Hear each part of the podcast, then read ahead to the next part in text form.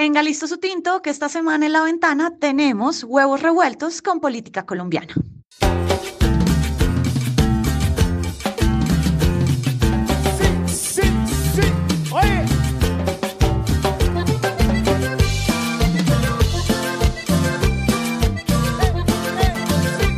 Bienvenidos al episodio número 50 del podcast La Ventana Puerto Rico. Esta semana tenemos una interesante conversación sobre política colombiana con Karen Tatiana Duque, a quien acabamos de escuchar en la presentación de este episodio junto a la música del grupo Control con su versión de La Pollera Colorá. Karen es periodista de La Silla Vacía, un grupo de periodismo independiente enfocado en plataformas digitales. Dentro del grupo de contenidos de La Silla Vacía, Karen es la anfitriona de un podcast diario llamado Huevos Revueltos con Política, a través del cual se observan y se comentan las movidas que se hacen desde el poder en este país. A través de ese podcast seguí la más reciente elección presidencial y tengo que decir que es muy bueno. Ojalá en todos los países hubieran proyectos como este que ayudan a contextualizar la realidad política de manera breve y amena. Con Karen hablamos sobre los orígenes del descontento en Colombia, sobre el por qué la pasada elección representó un cambio fundamental en el panorama político. Hablamos sobre el ingeniero Rodolfo Hernández y cómo se consolida su figura y pasa una segunda vuelta, y sobre la figura de Gustavo Petro y la relevancia de su victoria para el proceso de paz. Sobre ese particular, esto fue lo que nos dijo. Acuerdo de paz lo que quería era que no hubiese razones para matar colombianos y colombianas por razones políticas. La llegada de Gustavo Petro al poder siendo una persona de izquierda, siendo una persona que estuvo en una guerrilla, que se desmovilizó, que ha estado 30 años en el establecimiento político, pero que había sido estigmatizado como un peligro para el sistema, es la victoria política del acuerdo de paz. Muchas gracias a Karen Tatiana Duque por su disponibilidad para dialogar sobre los cambios políticos en este hermoso, querido y hermano país. La ventana Puerto Rico está disponible en donde quiera que escuches podcast, así que suscríbete para que recibas las notificaciones de los nuevos episodios. Sígueme en las redes sociales, búscame como Rafael Tirado Rivera en Facebook, en Twitter, en YouTube y en Instagram. Suscríbete también a nuestro canal de Telegram, allí compartiré información complementaria al podcast. Los enlaces a mis redes sociales y al canal de la aplicación de Telegram los encontrarás en la descripción de este episodio. Así que ahora los dejo con la entrevista a Karen Tatiana Duque. Karen Tatiana Duque, bienvenida a la ventana. Hola, muchas gracias por invitarme. Karen, tú eres una periodista eh, colombiana de un medio llamado La Silla Vacía. Sí. Eh, ¿por, qué, ¿Por qué se llama así? ¿Quién no se sienta en esa silla? No, eso es una mm, situación que ocurrió hace más o menos unos 13 años. Hubo una minga indígena, una marcha indígena hace muchos años, eh, hace más o menos ese, tiempo.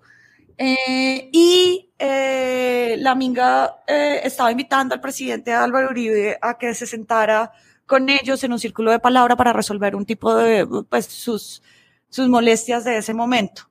Eh, y Uribe nunca llegó y dejó la silla vacía. También en el 98, no sé, digamos, hay una figura muy, una figura, una, una foto muy famosa de cuando iban a iniciar unos diálogos de paz eh, entre las FARC, lo que era en ese momento las FARC, y el presidente Andrés Pastrana en su momento, y eh, eh, Manuel Marulanda Vélez, que era el líder de las FARC en ese momento, no llegó y dejó la silla vacía. Y por esa época había un, había, en la época de fundación de la silla hubo una reforma política también que permitía o que prohibía a los políticos vinculados con eh, actos de paramilitarismo y concierto para delinquir con grupos armados ilegales, decirles eh, que si eran condenados iban a tener la silla vacía en el Congreso. Así que, digamos, se volvió, la silla vacía es una eh, forma muy coloquial de contar cosas en Colombia. Es. Se utiliza Inter- mucho. Interesante eso. Eh, y entonces tú eh, eres la anfitriona del podcast diario eh, Huevos Revueltos con Política. Ese eh, podcast es, me- es uno de mis podcasts favoritos ya que eh, presenta la- de una manera sencilla, corta, episodios de 5 o 9 minutos, eh, Hmm. el quehacer y, y, eh, político en Colombia. Eh, ¿Cómo tú te preparas para el podcast? Yo creo que eso tiene que ver mucho, pues, digamos, con la coyuntura política en Colombia. Eh, en Colombia siempre estamos pendientes de algo, siempre pasa algo, es muy impresionante. Siempre pasa algo y, y siempre hay una coyuntura política de la cual estar pendiente. Me parece que eso dice mucho, digamos, del el frenesí de noticias que tenemos acá. Y lo que hemos querido hacer como Revueltos con Política es que la gente pueda quedar muy informada de algo muy, muy importante eh, durante, durante la semana, durante el día. Y eso ayuda mucho eh, al inicio del día, algo que te dure lo que te preparas un café y que estos son los puntos más importantes. Mm, hay veces que hay cosas preparadas, hay veces que hay cosas que ocurren en el día a día, pero es como el frenesí noticioso. Y entonces eh, se me ocurrió rápido invitarte, porque ¿quién más para hablar de, de política de Colombia que tú? Eh, que estás en el, que, a- analizando lo- los temas del día a día y especialmente viendo las cosas más importantes, que eso es de lo que se trata el podcast. Eh, Claro. Lo, lo más importante del día, de todo eso que tú muy bien dices que ocurre en Colombia, pues eh, escoges lo más importante y, y lo, y lo presentas de una manera amena y sobre todo este, eh, bastante balanceada, ¿no? Eh, en, la- en las pasadas elecciones presidenciales eh, Hmm. fueron unas de cambio eh, como que en mayúsculas y en bold, básicamente, no solamente eh, por los protagonistas que llegaron a la segunda ronda, sino más allá de eso, eh, el tema de las ideologías, pareciera que los colombianos rechazaron las fórmulas políticas tradicionales. Eh, Inclusive previo a, esa- a esas elecciones hubo un, un estallido social, ¿no? Mm. Eh, me gustaría que nos cuenten un poco cuáles fueron esas claves que, que llevaron a ese descontento de la sociedad brasileña, obviamente que se desarrollaron mayormente en la presidencia de Iván Duque. No me tienes que llevar al tiempo de la conquista. Em, yo creo que eso tiene mucho que ver con lo que ha venido sucediendo con Latinoamérica durante los últimos años, más o menos unos seis años, pero también tiene mucho que ver con lo que ocurrió en Colombia con el acuerdo de paz. Entonces, el acuerdo de paz y la salida de las FARC de entregar las armas ayudó mucho a que una buena parte de la sociedad colombiana eh, pudiera empezar a mirar que eh, contrario a lo que había dicho el establecimiento colombiano durante décadas, el principal problema del Colombia no era la guerrilla, la guerrilla era una parte del problema, Eh, pero el principal problema de Colombia es muchas cosas, entonces Claro. te vas a la corrupción, te vas al narcotráfico, a la inequidad, al sistema de salud, a un montón de situaciones que no le estábamos poniendo suficiente atención o que la clase política no le ponía suficiente atención porque tenía, entre comillas, la excusa de la guerrilla más grande de Latinoamérica, del hemisferio occidental, mm, y que, digamos, cada cierto tiempo entonces era una amenaza terrorista o eran narcoterroristas, bueno, lo que le quisieran poner. Y creo que cuando eso ocurrió, sí venía ocurriendo un cambio mm, también social. Eh, el país es mucho más urbano, mucho más interconectado, eh, está creciendo una nueva generación de personas que van a ser, que, que comenzaron a votar. eh, y creo que, digamos, muchas causas empezaron a ser interconectadas. Me, me explico, eh, la lucha antirracista del Black Lives Matter en Estados Unidos rápidamente bajó a Colombia, eh, porque tuvimos un episodio también de un, de un agente de la policía que mató a una persona que había detenido simplemente porque estaba licorada. Mm, la, el, el, el, tema de la, la, cuarta ola feminista rápidamente estuvo en Colombia y eso ni siquiera arrancó en Estados Unidos, sino desde Chile. Mm, las causas animalistas también estuvieron ahí y de hecho, eh, pues llega el gobierno de Iván Duque, que era el gobierno que venía haciendo pues de las banderas del no, a, eh, con una promesa de gobernar para todas las personas de Colombia sin tener eh, distinciones políticas. Sin embargo, lo que pues empieza a ver es que Iván Duque termina siendo suficientemente de derecha para molestarle a la izquierda y al centro y suficientemente moderado para molestarle a la derecha. Y al final, eh, digamos, Duque nunca pudo tener un rumbo eh, propio de un gobierno. Y a eso se le suma pues la molestia y el descontento social que hubo en las calles durante dos oportunidades, porque no fue solamente en abril 2021, sino en 2019 también habíamos tenido una, un, un, proceso complejísimo. Eh, también hubo muchas personas que fueron maltratadas y eh, eh, asesinadas por la policía, lo mismo ocurrió en 2021. Entonces, en el marco de todo esto y de todas estas narrativas de cambio es que tenemos estas dos eh, opciones que, como bien dijiste, lo tuvimos en, dos, en, en, entre mayo y junio de este año, que fueron Petro y, y Rodolfo Hernández, y los dos tenían una promesa de cambio. Lo que votó Colombia en ese momento es el hastío a la clase política tradicional que nos había gobernado durante muchísimos años, décadas, eh, y, fue, y, fue un hastío también por eh, que las cosas siguieran igual.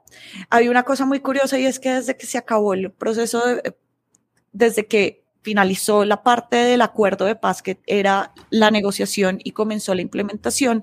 Eh, si tú miras en las encuestas que se hacen bimensualmente en Colombia, y hay una pregunta muy específica que dice, ¿cuál es el principal problema del país? Ninguno pasa el 20%. Es decir, el principal problema del país son muchas cosas. Son 20 eh, cosas. Son 20 cosas, exacto. Antes era el conflicto armado. Y cuando tú quitas eso, pues ya empiezas a ver qué es lo que viene sucediendo en el país. Entonces, eso creo que esa fue la antesala a lo que sucedió ahora. Y entonces, de, de ese proceso eleccionario, hay dos, surgen dos eh, po, eh, el, el, país se divide en dos polos, básicamente, ¿no? Eh, el que finalmente prevaleció, que es el pacto histórico con Gustavo Petro al frente, uh -huh, uh -huh. y entonces, y, y, el del ingeniero Rodolfo eh, Hernández. Sí. Eh, habla, yo, me, me, gustaría hablar un poco de Rodolfo, porque es una figura interesante, ya que... Fascinante. Él, sí, porque no, no viene de un partido político, una facción, eh, creo fue alcalde de Bucaramanga, me parece, mm. Mm. Eh, y ese es como que su gran carta de presentación en términos políticos. ¿Cómo él, él logró eh, captar eh, ese polo de, de, de, de, conservador de derecha versus mm. Petro? Pues Rodolfo Hernández es una figura fascinante y fue tan rápido como llegó como entró de la política. De hecho, él hace... Y además no que sé, es un personaje también, ¿no? Es todo un personaje. Hace dos semanas, si no estoy mal, de lo que estamos grabando ahorita, entonces voy a decir más o menos en mediados de septiembre, sí. Rodolfo Hernández decidió que el Congreso no era para él. Y para eso... Que, él, que para que la gente sepa, él, él, como habiendo sido el que llegó segundo, tenía derecho a un escaño en el Senado, ¿no? Sí, esa es una decisión del acuerdo de paz. Entonces, okay. la persona que llegue de segundas en el Congreso, eh, perdón, a la presidencia, a las alcaldías y a las gobernaciones, tiene un puesto en okay. el grupo colegiado que, que okay. le hace control a ese. Y era para justamente tener la representación de la oposición. Mm, pensando que obviamente el representante de la oposición iba a representar a la oposición. Claro. Hace unas semanas, Rodolfo Hernández dijo que el Congreso no era para él y va a renunciar al Congreso. Mm, entonces, bueno, eh, Rodolfo Hernández es un multimillonario, un empresario multimillonario, y cuando empiezo desde acá, la gente dice, ah, es como Trump. Pero cada vez que voy a contarle historias, van a ver que es muy similar a, a tiene unos rasgos de AMLO, tiene unos rasgos de Bukele, tiene unos rasgos de Trump, tiene unos rasgos de... El de Bolsonaro también. De Bolsonaro también. De, me eh, parece más a Bolsonaro que a Trump a veces. pues no, no, nunca supimos nunca lo sabremos porque no fue presidente, claro. eh, pero, pero digamos en varias cosas, bueno, les voy a ir contando. Entonces, eh, Rodolfo Hernández es un multimillonario eh, de la construcción en Colombia, él, él fundó su, eh, crecido de cero, digamos, su familia no tenía muchos recursos y él estudia ingeniería en una universidad pública, si no estoy mal, y llega a, a, a un negocio de eh, casas de interés social, de apartamentos de interés social, que son apartamentos más asequibles para las personas que no tienen tantos recursos para comprar una casa nueva. Mm, y empieza a generar, su fortuna en Santander, que es el departamento, el estado por decirlo así, de eh, donde queda Bucaramanga. Él ya había probado en la política un par de veces en el consejo de su natal Piedecuesta, que es una ciudad cerca a Bucaramanga. En las dos veces renuncia o no va, a él las cosas legislativas no les gusta, a él genuinamente le gusta el poder, le gusta mandar. Y cuando llegó a la alcaldía fue eh, en un momento en donde la ciudad de Bucaramanga estaba harta de los escándalos de corrupción, harta de la politiquería. Él se lanza por firmas, se lanza por un movimiento político mm, ciudadano, que es eh, la Liga de Gobernantes, lo que se conoce ahora como la Liga de Gobernantes Anticorrupción. Y su discurso es ese. No robar, eh, no saquear los erarios públicos, el erario, no, eh, no a la politiquería. Él insiste mucho en esto. Él considera que la gente por ejemplo, su círculo no debería tener viáticos, no debería eh, viajar con cosas públicas, deberían sacar de su propio bolsillo. de hecho, ese es el último tuit que vi de, su cuenta. Reducir los gastos a su mínimo, los gastos públicos a su mínimo. Él tuvo una alcaldía relativamente exitosa, de hecho, eh, saneó las finanzas de la ciudad y eso era lo que él decía mucho, se rodeó de gente que... Eh, políticamente eh, no le representaba nada a otros grupos políticos, sino era gente que él confiaba. En el trato, digamos, íntimo, no era una persona educada, no era una persona, pues, digamos, que, que, supiera de las buenas formas, pero eso al final al votante no le interesaba. Entonces Rodolfo Hernández comenzó a eh, como un chiste al principio, pero pues se te creció el chiste y ya tocaba tomárselo en serio para cuando estábamos en febrero de 2022. Y él empezó con un discurso muy sencillo y un discurso que llegó no solamente a, un grupo poblacional que podría votar por él, como las personas de la tercera edad, las personas mayores de 60 años, Rodolfo Fernández tiene más de 70, eh, ni tampoco a la clase trabajadora, le llegó a los jóvenes, que era el punto central de la gente que había salido a marchar durante dos veces en Colombia. Entonces se convirtió en un rey del TikTok en Colombia, tuvo, tenía 7, 8 millones de personas que lo seguían, eh, se volvió un meme, se volvió un sticker en WhatsApp, era una figura pop en ese momento, pero eh, en un debate digamos, su profundidad intelectual pues era contraria a la de Gustavo Petro. Gustavo Petro es un tipo pues que se ha educado y él piensa de sí mismo como un intelectual y la gente que lo rodeaba también. Entonces era la antítesis de absolutamente toda la política, era la antipolítica. Mm, su campaña fue increíblemente novedosa en términos de hacer como una especie de multinivel. Hubo no sé cuánto no sé cuántos chats hubo, pero yo para reportería estuve eh, metida en uno y era en Bogotá y era el número del grupo de WhatsApp era 1600. Entonces eran más o menos 5000 grupos de WhatsApp por ciudad, dependiendo de la ciudad que era. Sin embargo, cuando él pasa segunda vuelta, pues le adhieren todos los grupos políticos y él tiene una forma de hacer política en donde es como venga y luego negociamos, pero pues yo no voy a no voy a negociar con usted. Hubo una especie de flirteo con con Sergio Fajardo y el grupo de centro. Sin embargo, eso nunca salió, nunca se superó, pues nunca hubo nada más allá de una charla. Em, y ya para segunda vuelta, Rodolfo Hernández eh, tuvo que empezar a defenderse. Él antes era la persona que ponía la conversación. Para segunda vuelta era la persona que tenía que defenderse. Le salió, no sé, Mm, un video, pues que no me pareció tan importante, pero pues había un video en un yate cuando él era solamente un millonario, pues en un yate con sus hijos, pero eso pues digamos a cuatro o cinco días de la segunda vuelta creo que no es tan bueno políticamente. no hay la imagen eh, que uno quiere. No hay una buena imagen, era, eh, no fue a debates, lo cual eso siempre es mal visto, eh, no fue al, digamos, había, había perdido como esa sensación de, como la emoción que, que, la gente siempre asimilaba con él, que era como eh, emociones positivas, me, me, refiero. Así fuera un chiste, entonces te sacaba una sonrisa, era un tipo eh, alegre. Y lo que empezamos a ver fue, no sé, videos del tipo siendo súper cascarrabias y, digamos, todo eso empezó a minarlo. Sin embargo, eh, pues como se vio en la votación final, 10 eh, millones de personas votaron por la opción de Rodolfo Hernández. Siento que no solamente porque fuera Rodolfo Hernández y lo que él prometía, que era, pues digamos, unas cosas como eh, decretar el estado de emergencia en Colombia simplemente para generar, para sacar leyes sin pasarlas por el Congreso, eh, pero, pero digamos, al final la gente votó por él, no solamente porque él fuera él, y, y una buena mayoría votó, fue contra Petro. No votó Claro. por Rodolfo, sino contra Petro. Y, y si ves la- pues, las votaciones, son casi 800 mil votos de diferencia, que obviamente es una holgada diferencia para una competición tan cerrada, pero de todas maneras demuestra que hay una oposición que no solamente pues, la pues que ya no la va a recoger Rodolfo Fernández porque él ya no quiere, a él no le interesa eso, tampoco la va a recoger Álvaro Uribe, sino hay diferentes oposiciones que se están generando y mostrando alrededor del gobierno de Petro. Qué interesante. Y entonces ahora la, la figura de Gustavo Petro, hay mucha gente se pregunta cómo es posible que un guerrillero eh, fue alcalde de, de, eh, Bogotá, eh, fue diputado. ¿Cómo llega a la presidencia de Colombia en, en este momento histórico, no?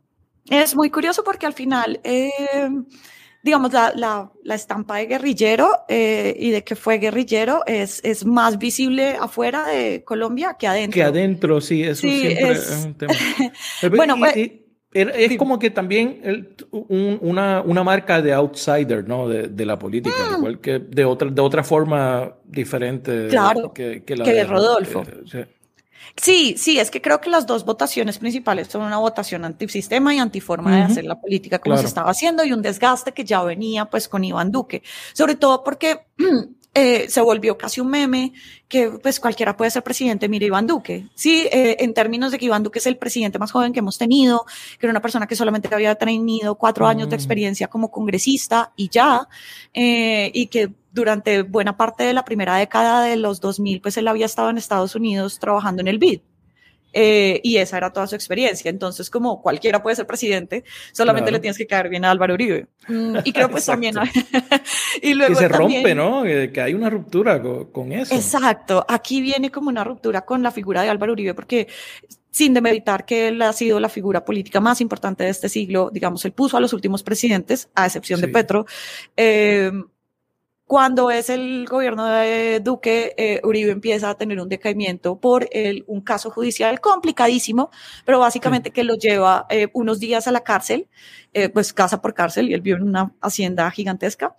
Claro. Eh, pero por fin la izquierda dice como, y, la, y el antiuribismo, el antiuribismo, quiero ser muy clara, no es solamente de izquierda, digamos, esto es... Claro, de- como de la es- misma derecha y... y- incluso en el centro político también es como nada que ver con Uribe. Y Uribe empieza poco a poco a volverse como un paria. Él no, él- su lista al Senado es muy débil, él no se vuelve a lanzar, él renuncia al Congreso justamente por su caso judicial que todavía no se ha, sal- no se ha subsanado. Eh. Estamos eh, a pocos días de una próxima eh, audiencia ante un juez. Digamos, es un caso complicadísimo y él estuvo vinculado a eso muchísimo tiempo, digamos, muchísimo tiempo del gobierno Duque y, y pues eso le pesa. Entonces al uribismo, el uribismo no le perdona a Duque que durante su mandato a Álvaro Uribe lo hayan imputado. Claro. Entonces, todo esto para decir que, bueno, Gustavo Petro, digamos,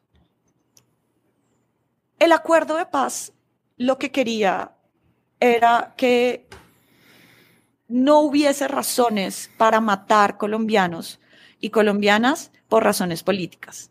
La llegada de Gustavo Petro al poder siendo una persona de izquierda, siendo una persona que estuvo en una guerrilla, que se desmovilizó, que ha estado 30 años en el establecimiento político, pero que había sido estigmatizado como un peligro para el sistema, es la victoria política del acuerdo de paz. Eh, Mm, claro, claro. El acuerdo un- funciona. el acuerdo funciona, exacto. Él viene de una, mm, él es de Ciénaga de Oro, que es de, un- de una, una población en Córdoba, en el norte del país, del Caribe, eh, pero la mayor parte de su juventud la pasa en Fusagasugá, si no estoy mal, que es un pueblo en Cundinamarca, por Bogotá.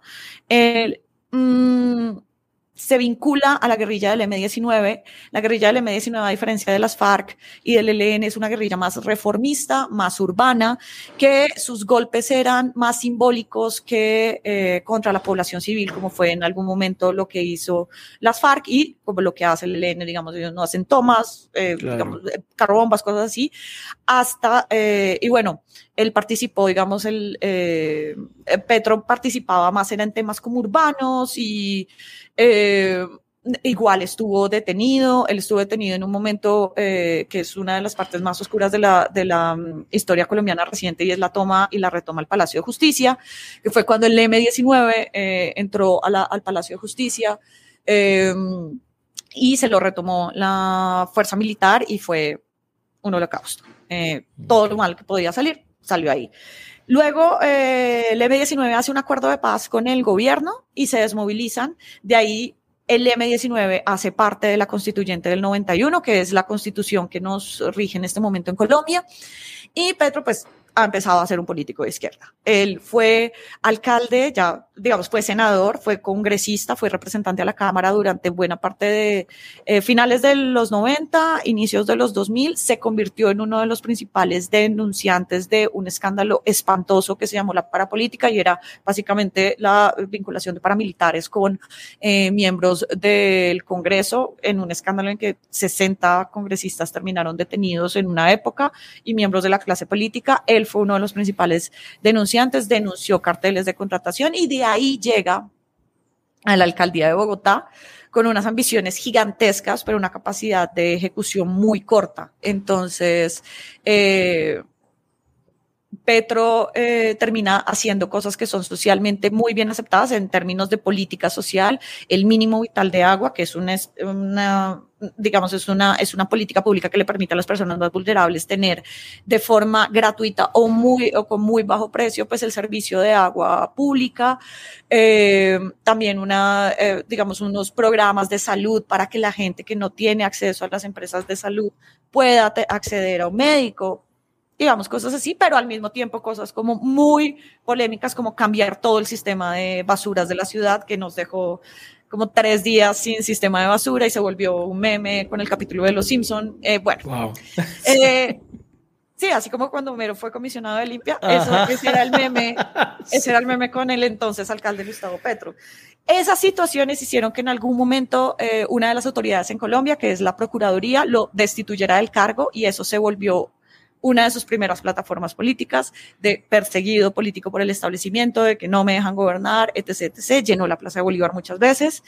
Eh, por un fallo de la Corte Interamericana de Derechos Humanos, él regresa a la alcaldía eh, y después arranca su camino a la presidencia de la República. Él duró, digamos, eh, puedes decir que él fue candidato presidencial 2022, 2018, pero realmente él ha querido ser presidente toda su vida. Y Lleva toda la política, su vida política, básicamente eso. Ahora, político que no quiera ser presidente no es político. Es decir, yo he visto muchos políticos que evidentemente tienen esa, esa, esa motivación, pero siento que hay ciertas personas que sí tienen esa posibilidad y tienen algo de estadista o algo de algún día va a llegar y, Gustavo Petro sabía que iba a llegar. y era, AMLO en México, ¿no? Mm, puede ser, puede ser. la historia de AMLO no me la conozco mucho, solo que, ay, hay un dato muy curioso. Esto de no robarás, ¿cómo es que dice AMLO? AMLO tiene una, ah, el, eh, AMLO tiene una cosa que es como la plata sobra cuando nadie se la, se la roba, algo así. Sí, sí, yo me parece que eso es de Bukele originalmente. Eso, bueno. Ah, sí, creo que sí. Bueno, Rodolfo tenía, tenía esa misma frase y había una frase de de AMLO también igualita. Sí. Eh, eh, siempre se las, se las tumbaba así, se las robaba así. Bueno, igual eso no tiene copyright, pero... No, claro. Sí, ya todo en, en, política ya todo está creado, ya lo, que hay que hacer se, recicla. este, y entonces ya lleva un mes en la presidencia, básicamente, un poco más. Eh, se habla que es un político de izquierda, viene obviamente de movimientos de izquierda, se presenta como un político de izquierda, pero no es necesariamente eh, de la izquierda del socialismo del siglo XXI, ¿no? Es otro tipo de, de izquierda, puede ser similar a, la de Gabriel Boric en, en Chile. Con Boric ha tenido muchos guiños. Eh, Petro. El primer, el primer presidente que se reunió con Petro ya siendo presidente fue Gabriel Boric. Fue con Boric, eh, claro. Eh, Petro fue muy vocal en su Twitter, que todavía él maneja. Mm, ¿Él lo maneja al- personalmente? Sí, él maneja personal, él no ha entregado su cuenta de Twitter, que también te Wow, hace eso- ver mucho como el tema de Gustavo Petro es un tipo que es muy reservado, o sea, él confía en muy loco. poca gente. Exacto, Ok. es muy loco. Entonces, como no entregarle a tu equipo de comunicaciones es... Ahora, también se ve como más orgánico, obviamente, entonces... como, Claro, y ya eso, y eso es lo que funciona, seguro. Exacto, exacto. Entonces, eh, digamos, él fue muy vocal en su Twitter cuando, cuando fue rechazada la constituyente, la constitución en, en, en Chile. Él dijo como volvieron los tiempos de Pinochet y es como, no, o sea, ni en Chile están diciendo eso. Ni- o sea, claro, es como, de, como, como el no lo de- de, del- la, de la guerrilla, de que él es guerrillero, que tampoco no es un tema en Colombia. Exacto, sí, sí, para hacer, y digamos, para darte una respuesta en las dos cosas, yo creo que, digamos, como el tiempo de la guerrilla cuando él estuvo fue hace tantos años, pero al mismo tiempo hizo el camino legal, o sea, se desmovilizó, nunca volvió a delinquir, estuvo en, en la política, hizo todo eso, pues, digamos. Obviamente es una parte que la derecha siempre le va a molestar, la- sobre todo la extrema derecha, como Claro, de, claro. yo no quiero presidente guerrillero, cosas así, pero pues, digamos, mis papás que vivieron en la, en la época de la retoma y la toma del Palacio de Justicia, nunca me sacaron ese argumento como para eh, eh, sus argumentaciones políticas sobre qué van a hacer. Entonces creo que eso es algo más que ya, justamente por el acuerdo de paz, creo que está quedando atrás, pero sí dice mucho, obviamente, que, que le quita también el argumento a la... A la a los grupos armados ilegales de tomarse el poder por las armas, como, Claro. como ya no funciona. O sea, Petro tuvo que esperar 30 años para hacerlo por acuerdos de paz. Entonces, bueno. Em, y con respecto a lo de Boric, pues sí, digamos, había todo un tema eh, desde el uribismo sobre Gustavo Petro, desde 2018. Digamos, él, él, él pierde la presidencia con Iván Duque con dos millones de votos. Duque le ganó por dos millones de votos, es un montón. Y uno de sus principales, eh, digamos, caballitos de batalla del uribismo y de la derecha para votar contra Petro era nos vamos a volver como Venezuela. Nos vamos a volver Venezuela, Venezuela. Nicaragua, eh, hay una geografía por ahí que... Sí, eh, sí el, hecho de que nosotros tengamos pues esta frontera común de de dos mil kilómetros con Venezuela, pues nos permitía, y digamos, en zonas fronterizas como por ejemplo Cúcuta, eh, Arauca, digamos, era evidente que la gente decía, no queremos un presidente que sea amigo de Chávez, que sea amigo de Maduro. Eh, y digamos, llevamos apenas un mes, vamos a cumplir los 100 días en noviembre. Ujú. Eh, pues evidentemente no nos hemos vuelto como Venezuela. Claro, ni Cuba tampoco. Ni Cuba ¿no? tampoco, No eh, están creo que en expropiando Colombia- propiedades. Exacto, en Colombia ha venido existiendo desde, y justamente por las guerrillas, un miedo a todas las ideas de izquierda, que creo que Claro. solamente hasta ahora hemos podido sacar adelante. Y esto no solamente con Petro, sino de, viene de otros años con alcaldes, digamos, de izquierda. Eh, Bogotá siempre ha sido una plaza de alcaldes de izquierda, por ejemplo. Eh, o bueno, siempre no, pero sí eh, voto alternativo, por decirlo así. Eh, Cali también, que es otra ciudad muy grande. Medellín también, eh, digamos, se votó por un alcalde eh, de otra corriente que no sea la derecha. Entonces, digamos, sí hemos venido teniendo pasos. Con respecto, pues, al socialismo del siglo XXI, siento que igual, de todas maneras, eh, se ve muy anacrónico cuando tú ves unos liderazgos tipo Gabriel Boric, e incluso el mismo AMLO, que yo no lo calificaría de izquierda, sino más bien como un populista, eh, pero tú ves unas, u- o un mismo Lula, eh, Lula 2.0, eh, independientemente de lo que pase al final de mes, que ya es un Lula completamente diferente al Lula que era amigo de Claro. Chávez o que, o que estaba ahí. Entonces, y yo creo que Petro ha entendido eso. Y digamos, se nota mucho en la misma conformación de su gabinete, eh, las personas que están alrededor de él en carteras claves para, para los miedos, por decirlo así, de la- del establecimiento, como es la cartera económica, el Ministerio de Hacienda, pues es un señor que viene de Colombia, profesor, ha estado en, en todos los eh, organismos habidos y por haber de temas económicos. La ministra de Agricultura por este tema de la reforma rural es una señora que lleva 30 años investigando estos temas, ha sido ministra, hace parte del establecimiento liberal en Colombia. El ministro de Educación, pues fue ministro de Salud de Juan Manuel Santos, eh, fue candidato presidencial, digamos, ha mostrado cómo hacerse hacia, hacia- mostrarse más moderado y siento que pues ahí se da la mano con Boric. Ahora, es, es, también lo que él ha venido haciendo desde que pasó a segunda vuelta y es tratarle de quitar los miedos al establecimiento. Tan así que la semana pasada, cuando Petro y Uribe se reunieron, Uribe dijo no deberíamos llamar a, a Petro un comunista y tampoco nos deberían llamar a nosotros extrema derecha. Entonces es un nuevo Álvaro Uribe más, entre comillas, colaborador, porque no sabemos ni, y no sé cuál sea el nuevo Álvaro Uribe, pero al menos eso que dijo. ¿Y qué es lo que busca exactamente? Nadie pensaba. Está reorganizando también la, eh, la oposición, ¿no? Sí, porque como te decía, la oposición en Colombia durante mucho tiempo pues la, la, la catapultó Álvaro Uribe, pero por todo lo que sucedió, e incluso el mismo gobierno Duque, que era como, bueno, ya vuelve a gobernar el uribismo, no fue tan así, porque eh, Duque cortó con el Centro Democrático muchas veces, eh, y se quedaron pues sin su, su, su presidente, por decirlo así. Entonces, entonces hay una parte de la oposición que yo creo que eh, sigue siendo muy uribista, o sea, muy de las tesis de Álvaro Uribe, pero hay otro tipo de oposición desde hace un buen rato, yo diría por ahí unos dos años, estamos empezando a ver cómo la derecha como Álvaro Uribe no es eh, la sombrilla que va a acaparar toda la claro, derecha. Que hay fragmentación del grupo, ¿no? De Mm, sí, tú ves gente como María Fernanda Cabal, que es una senadora pues muy votada en Colombia, pero tiene unas tesis pues muy de derecha, amiga de Bolsonaro y de la familia de él, por ejemplo. Eh, pero también ves a una derecha más moderada como Paloma Valencia y las dos hacen parte del círculo de Álvaro Uribe, entonces eso es otra cosa. Siento que eso, eso termina siendo pues obviamente una, una, ah, y bueno, y también es que no toda la oposición a Gustavo Petro va a ser de la derecha, entonces no solamente de la derecha, también seguramente va a haber tecnócratas de centro y bueno, ese Claro. tipo de cosas.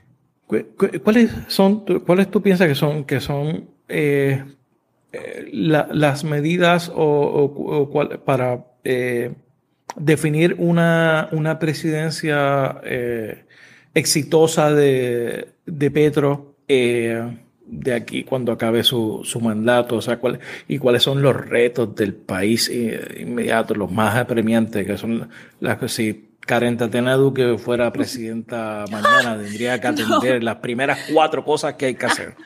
O cu- ¿Cuáles son Eh, es, es- que, eh, que está en la mente del colombiano, ¿no? Que no necesariamente son eh, lo- los temas que están ligados a las campañas y a los mensajes Mm. de los políticos muchas veces.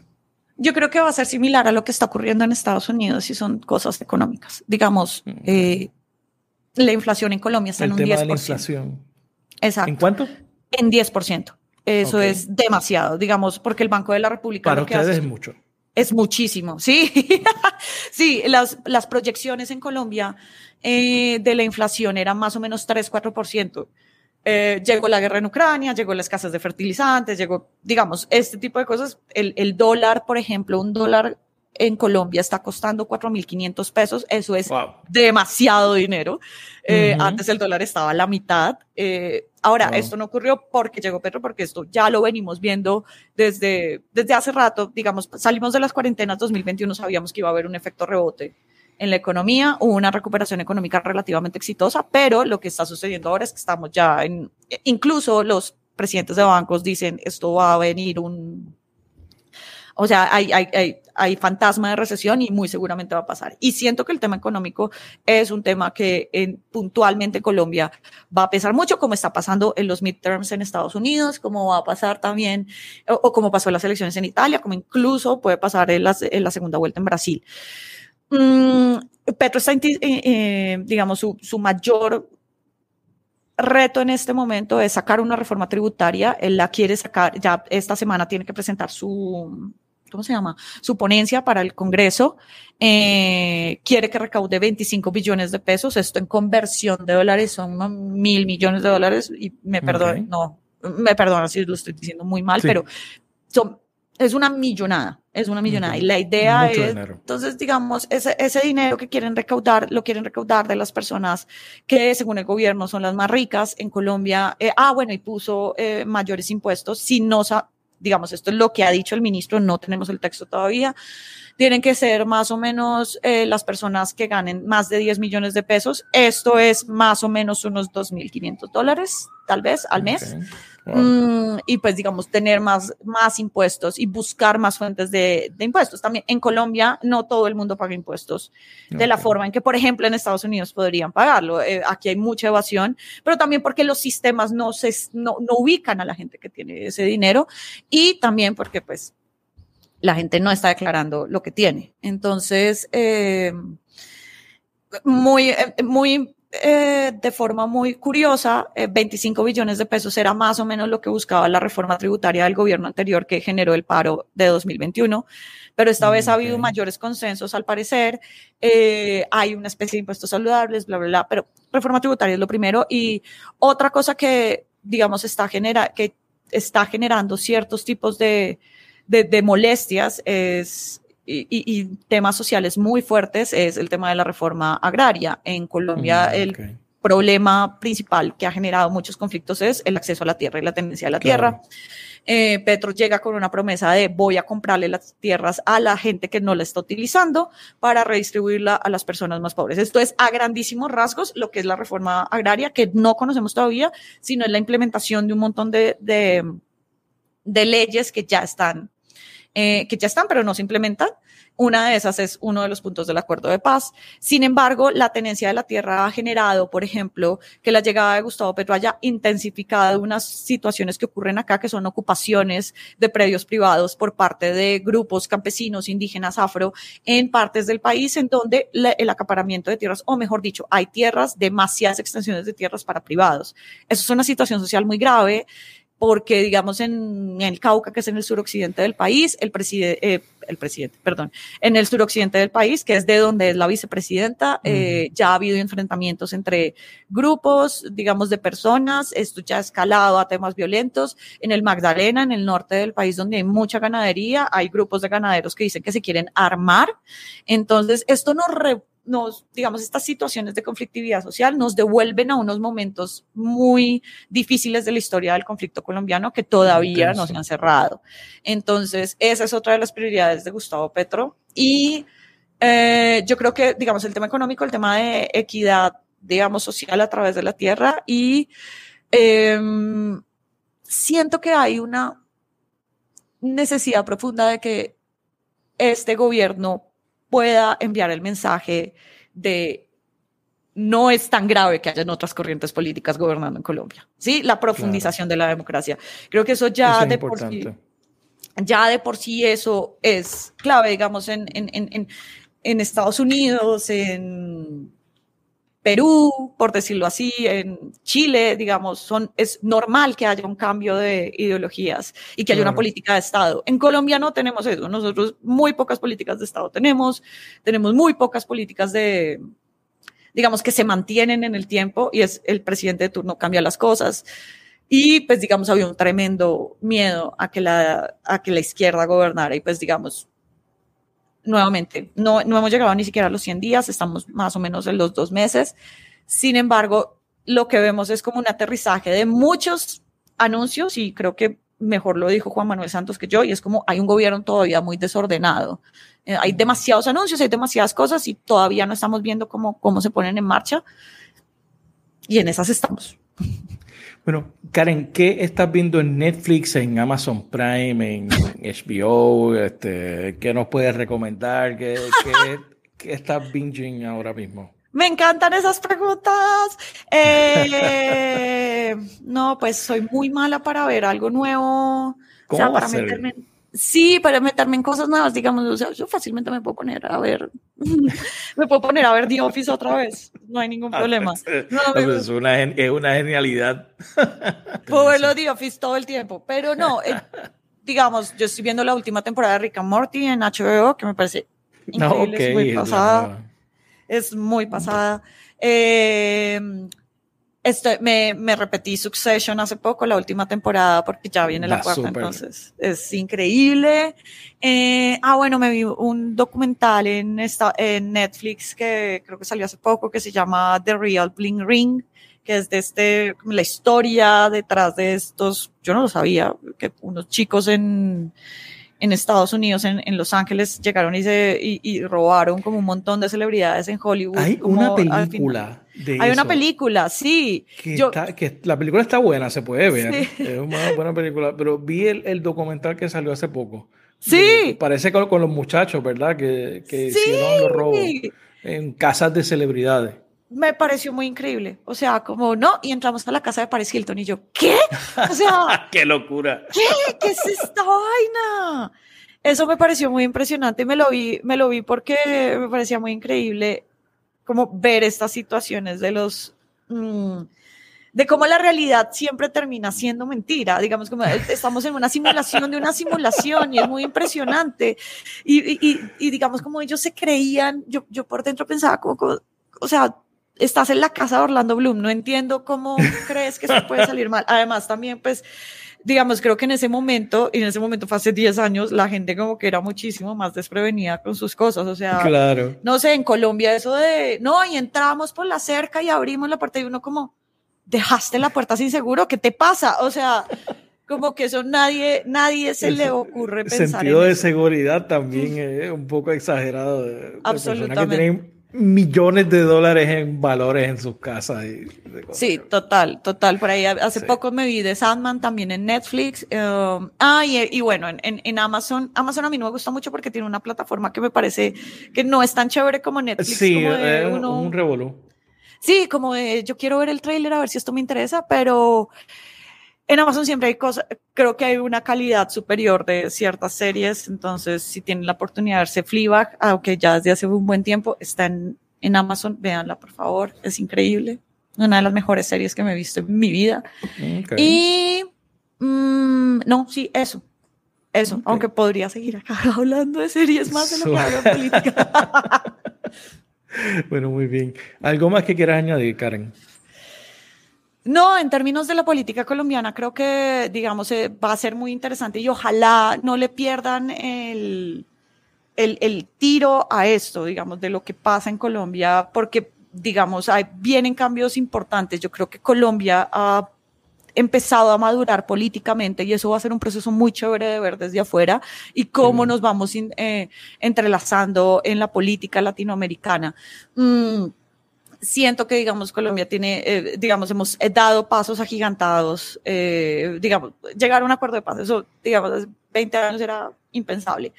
Y, eh, y digamos, eh, ese proceso aquí en Colombia necesita muchos ojos internacionales también. Entonces, muy chévere que sigan interesándose en la política colombiana, en lo que está sucediendo. Eso, eso también blinda mucho los procesos que estamos teniendo acá.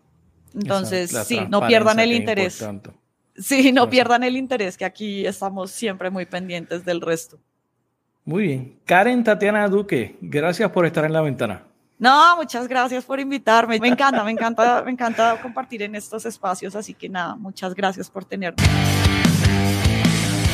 Gracias por escuchar este episodio de La Ventana. Sígueme en las redes sociales, búscame como Rafael Tirado Rivera en Facebook, en Twitter, en YouTube y en Instagram. La Ventana es una producción de Change Lab Media para Rafael Tirado Rivera.